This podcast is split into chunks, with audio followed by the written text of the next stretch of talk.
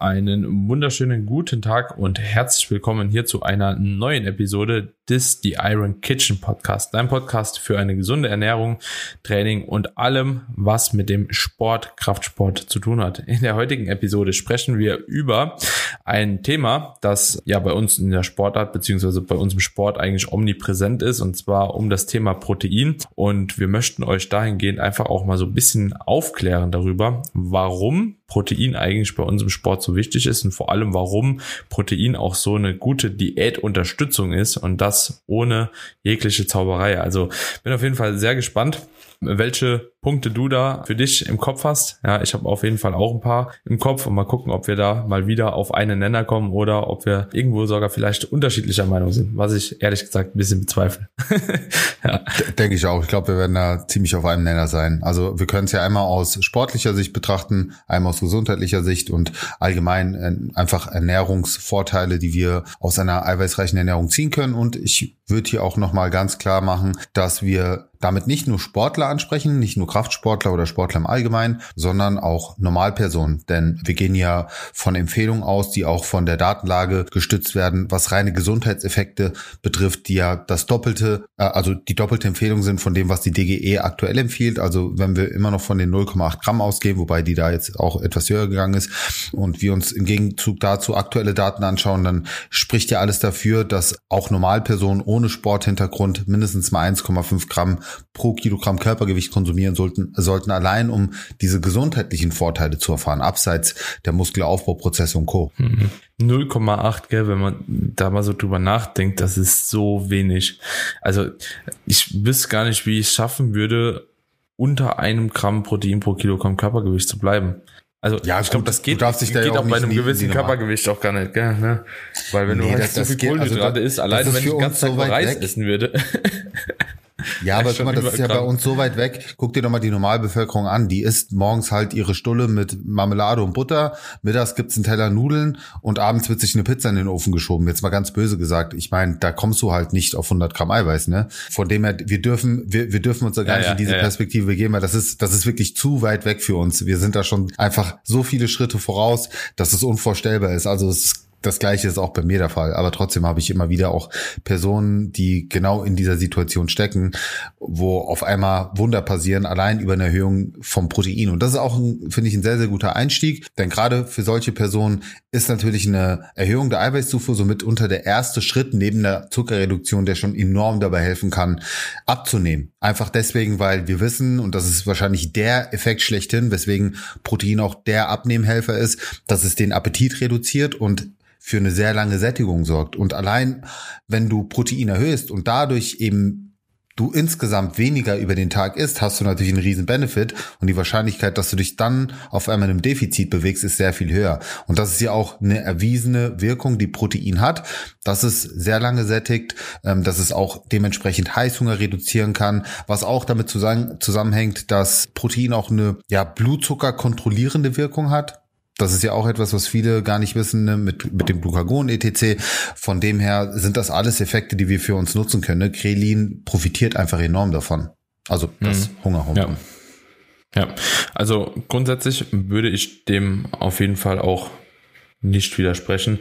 Ich denke, dass tatsächlich halt eben diese indirekten Effekte da auch so, ein, äh, so, so einen großen Hebel haben. Ne? Also wie du schon gesagt hast, dadurch, dass es einfach halt eben die Sättigung irgendwo steigert, dass den Appetit irgendwo hemmt, ja, wird man einfach in ein Defizit kommen und das halt eben, ja, ohne vielleicht auch bewusst darüber nachzudenken. Vielleicht hier nochmal wie strukturierst du grundsätzlich, um das vielleicht noch so ein bisschen weiter zu strecken, das Protein über den Tag hinweg, denkst du, und das ist jetzt wirklich so eine anekdotische Frage, gerade auch für die Leute, wenn wir schon wieder beim Fasten sind etc., wenn man das Protein nur an einem Zeitpunkt am Tag konsumiert, dass es genauso einen sättigenden Effekt auch für den restlichen Zeitraum hat, wie wenn man adäquat über den Tag immer wieder ein bisschen Protein zuführt. Also jetzt einfach eine persönliche Frage, kam mir gerade so in den Sinn, ob du da denkst, dass das einen Effekt hat, wie oft man am Tag Protein hat. Ich weiß, gibt es da Daten zu? Bin ich, bin ich mir nicht ganz sicher. Ja, also ähm, einmal kann ich das anekdotisch bestätigen. Vor allen Dingen ein Zeitfenster ist auch gut untersucht und das ist das Frühstück. Also äh, man hat auch kontrolliert, wie, wie ist das Essverhalten, das Hungerverhalten, wenn man morgens proteinreich in den Tag startet oder mit wenig Protein, Low Protein oder mit gar keinem Essen.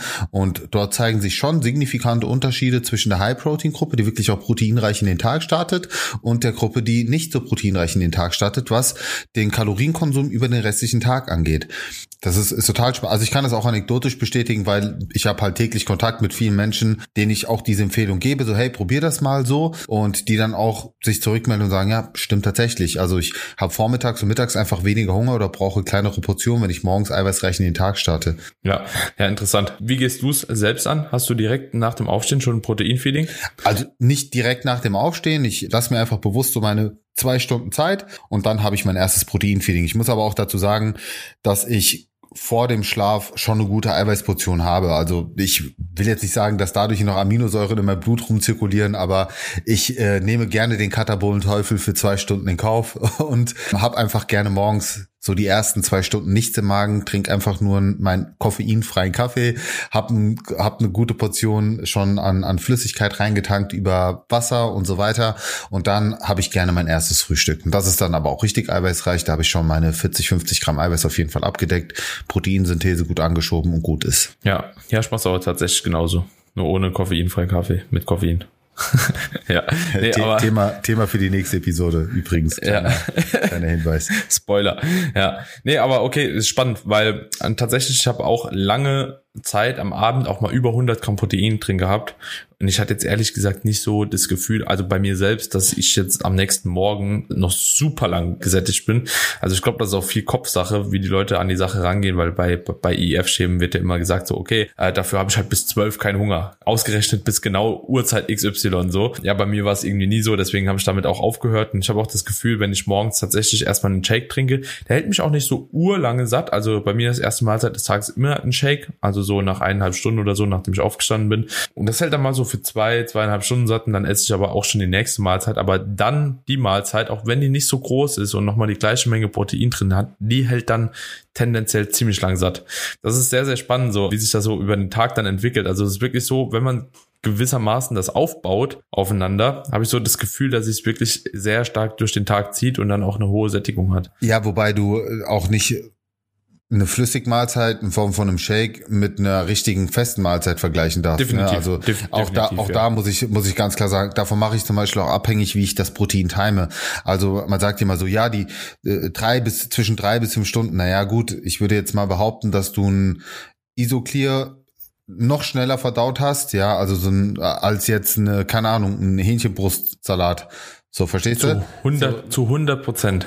Und, und genau davon Genau, und so deswegen finde ich den Punkt auch halt valide, mehr und den weniger, du eben mehr und weniger, ja, du hast halt mehr und weniger sättigende Proteinquellen und das muss man auch berücksichtigen und so kann man das aber auch sehr gut steuern. Ich meine, davon machst du auch abhängig, was für Protein konsumierst du vor dem Training, was für Protein konsumierst du vielleicht eher nach dem Training, wie schwer liegt's im Magen, wie lange möchtest du überhaupt satt sein und so weiter. Das, das, deswegen war der Punkt auch von dir halt komplett valide, finde ich. Wenn du halt abends eine große Mahlzeit noch hast, ne, kannst du das einfach halt eben nicht mit einem Shake oder mit einem kleinen Quark oder so gleichsetzen. Also klar, Quark ist jetzt auch nicht mehr die kleinste Mahlzeit, aber ich kenne dich, ich kann mir ungefähr vorstellen, was eine große Mahlzeit dann auch in dem Moment ist. Das wird wahrscheinlich auch so ein bisschen deftiger sein mit mehr Gemüse und also einfach viele Ballaststoffe wahrscheinlich auch irgendwie noch drin, halt wahrscheinlich eine gute Menge an Protein, auch noch an Kohlenhydraten, vielleicht ein bisschen Fett langsam die Verdauung ja maßgeblich. Und da bin ich mir auch ziemlich sicher, dass so eine Mahlzeit halt nicht in fünf Stunden schon verdaut ist, komplett. Ja, äh, deswegen finde ich das auch ein voll guter Punkt, ja.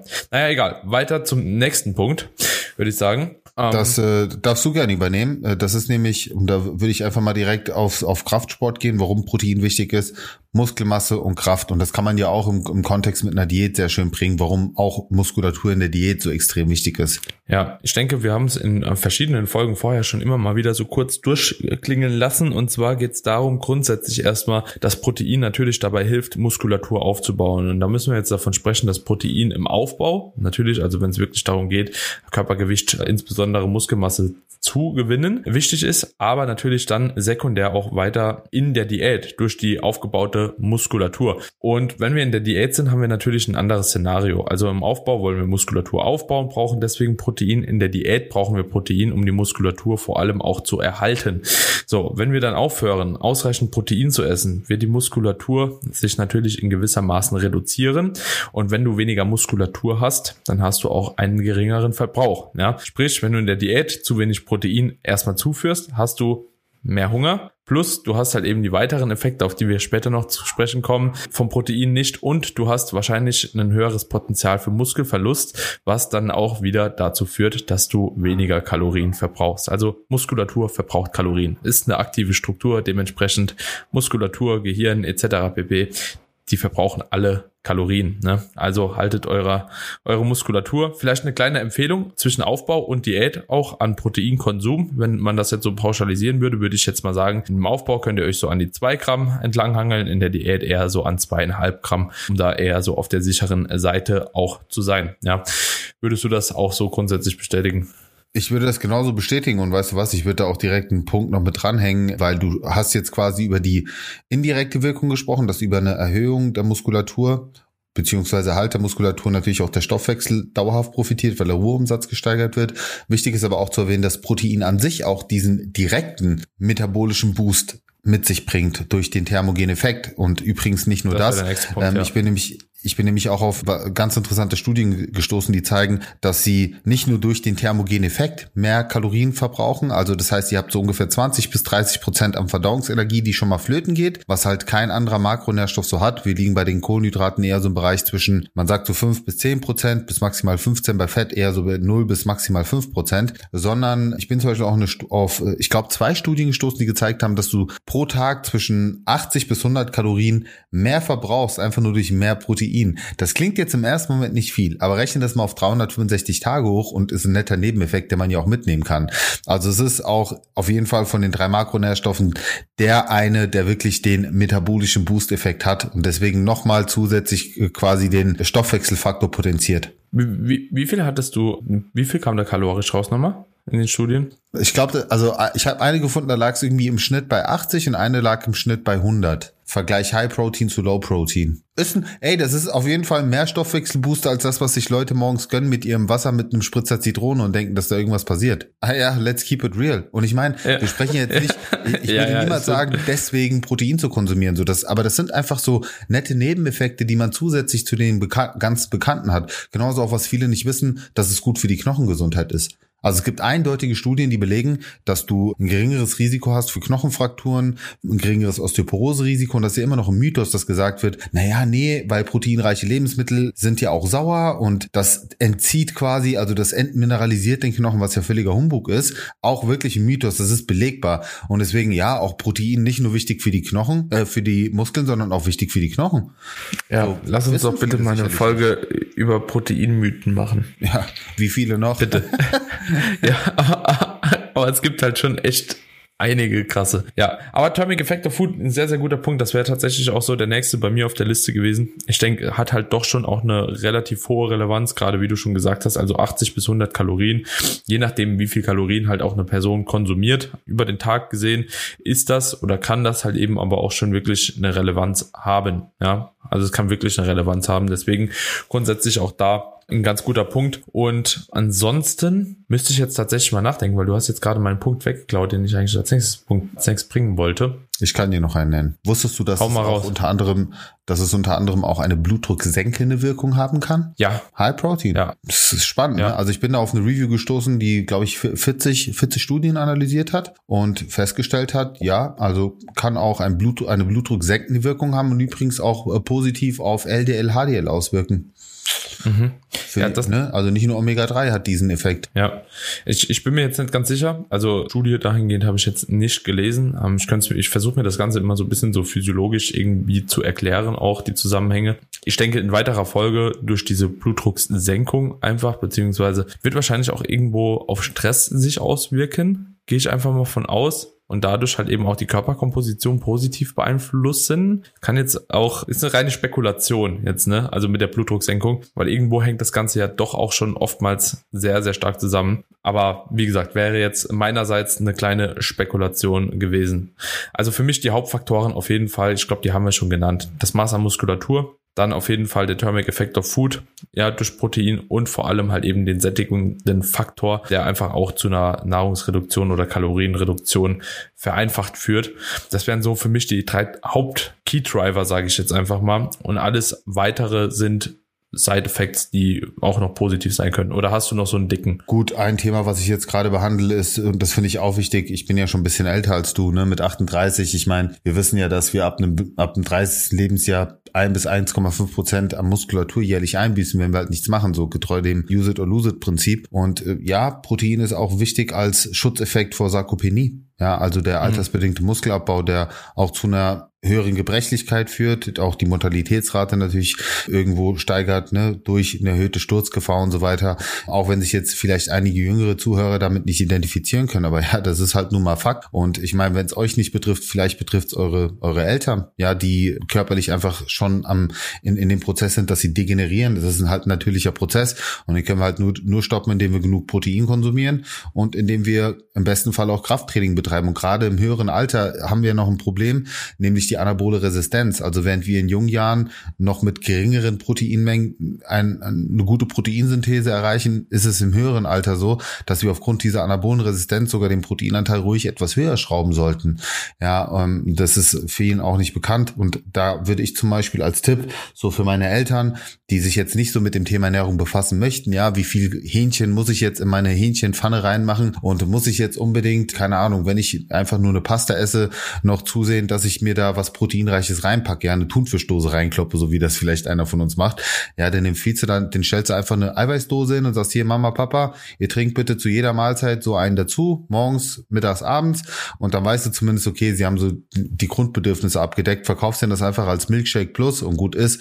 Aber ich finde das schon wichtig, sich auch mal um, um sein Umfeld zu kümmern. Also ich bin auch dabei und ich gehe jetzt nicht als Missionar durch die Gegend und versuche jeden zu bekehren, aber so über Gespräche nebenbei einfach mal ein bisschen Aufklärung betreiben. Ne? Ich habe jetzt in meinem Umfeld auch ein paar Eltern mit zum Beispiel den Kids Complete versorgt, ja, um die Kinder gut zu versorgen und eben genau über solche Aufklärungsarbeit auch über meine Eltern dann zu versuchen, andere Eltern wiederum dafür zu sensibilisieren, dass Eiweiß einfach eine extrem wichtige Rolle für, für das ganze Gesundheitsthema spielt und halt extrem viele präventive Effekte hat. Also ich würde es mir immer zunutze machen, abgesehen davon, dass die meisten irgendwann auch so mit dieser Frage konfrontiert werden, okay, Übergewicht nicht so geil, ich bin vielleicht skinny fat, also BMI scheint zu passen, aber irgendwie bin ich trotzdem übergewichtig, Viszeralfett sollte ich abbauen und dann kommt man halt auch mit dem, mit einer Diät irgendwie in, in so in Gedanken und dann macht es ja schon Sinn, von Anfang an alles richtig zu machen oder bestmöglich zu machen. Ja, auf jeden Fall. Das ist ein sehr, sehr guter Punkt. Und mir ist tatsächlich auch noch ein Punkt eingefallen. Und der wäre grundsätzlich auch wieder so ein indirekter Grund, der aber auch wieder trotzdem definitiv nicht zu missachten ist, ist halt eben auch einfach die Funktion von Protein im Hinblick auf das Protein, äh, auf das Immunsystem halt, ne? Absolut, wenn, ja, guter wenn, Punkt. Wenn wir halt eben dahingehend bedenken, dass halt eben die meisten Antikörper auch aus Proteinen gebildet werden, etc.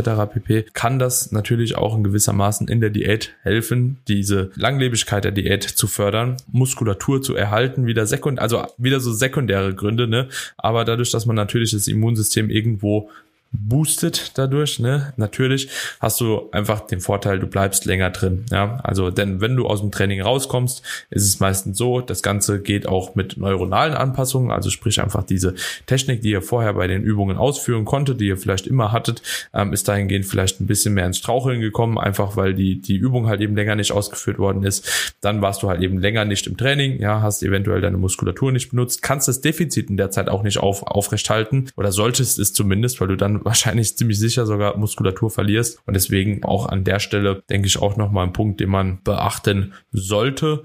Und ja, Das wäre vielleicht auch nochmal so ein, so ein, so ein sekundärer. Genau. Ja, aber ansonsten hätten wir fünf, fünf valide Punkte, denke ich, auf jeden Fall, die man hier nennen so, kann, ja. oder? Und ich hoffe, es ist bei den Leuten auch verständlich geworden, dass wir jetzt hier nicht nur Sportler angesprochen haben, sondern durch die Punkte, die wir erwähnt haben, eben alle Personen und auch den Mythos mal aus dem Weg geräumt haben, dass Protein ohne Sport dick macht. Habe ich nie verstanden, woher dieser Mythos kommt, weil wenn man sich mal diese ganzen Fakten vor Augen führt, dann ist Protein von allen Makronährstoffen sogar noch der, der am wenigsten wenigsten zu einer Zunahme führt. Also das ist ja auch ist ja auch ganz spannend, weil das ist ist ja auch mal untersucht worden. Was passiert denn, wenn wir einen Überschuss über Protein erzeugen im Vergleich zu einem Überschuss über Kohlenhydrate und Fette und halt gesehen hat, dass du durch einen Überschuss an Protein einfach keine signifikante Zunahme erfährst. Das heißt, also man kann quasi nicht mehr Mythos in die Welt setzen als das. Und ich frage mich nach wie vor, wer das mal in die Welt gesetzt hat, weil es so konträr ist zu allem, was logisch, plausibel erklärbar ist, aber eben auch mit Evidenz gut belegt ist. Ja, Total äh, spannend, ne? Ja. Also. Das ist wirklich spannend. Es ist wirklich spannend. Also ich ver verstehe es auch so. Also ich glaube, ich bin mir auch nicht sicher, ob es eine wirklich gute Studie dazu gibt, dass eine zu hohe Proteinmenge schädlich ist. Glaube ich, also alles bis 3, ich glaube 3,3, sogar ich glaube 4 Gramm, was dahingehend untersucht wurde pro Kilogramm Körpergewicht, war so, dass am Ende rauskam, es ist nicht schädlich, weder für Niere noch für irgendwelche anderen Organe, sofern keine Vorerkrankung immer, sofern die Person keine Vorerkrankung mit sich bringt. Ja, das sollte natürlich beachtet werden, aber ich glaube, ansonsten ist das ziemlich legit alles. Du wirst so, du wirst so lachen, gell? Du wirst so lachen. Kein Witz, Leute, das ist wirklich kein Witz. Ich habe hier nebenbei, habe ich mein Insta-Feed offen und dann ploppen immer so die, die Nachrichten auf, die gerade reinkommen. Und ich, ich schwöre, so war ich hier sitze. Ich klicke gerade auf diese Nachricht einfach nur so aus Interesse. Wortlaut. Hallo, ich werde am Rücken operiert und kann somit keinen Sport machen. Darf ich dann noch trotzdem Protein zu mir nehmen? Oder werde ich ohne Sport zu machen dick davon? Ganz liebe Grüße, Anni.